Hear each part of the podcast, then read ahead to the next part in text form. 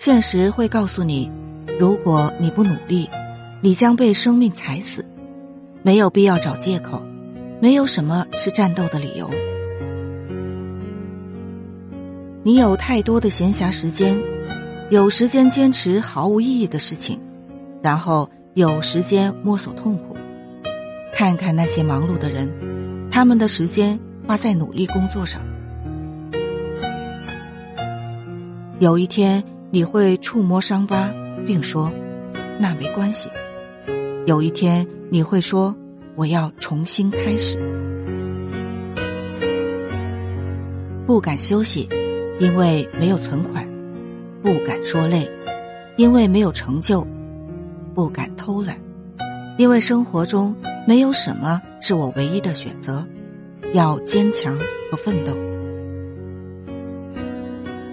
如果遇到困难，不要怪自己，不要怪别人，不要放弃信心。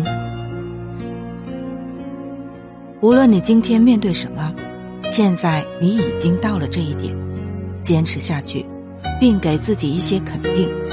你比你想象中的强大。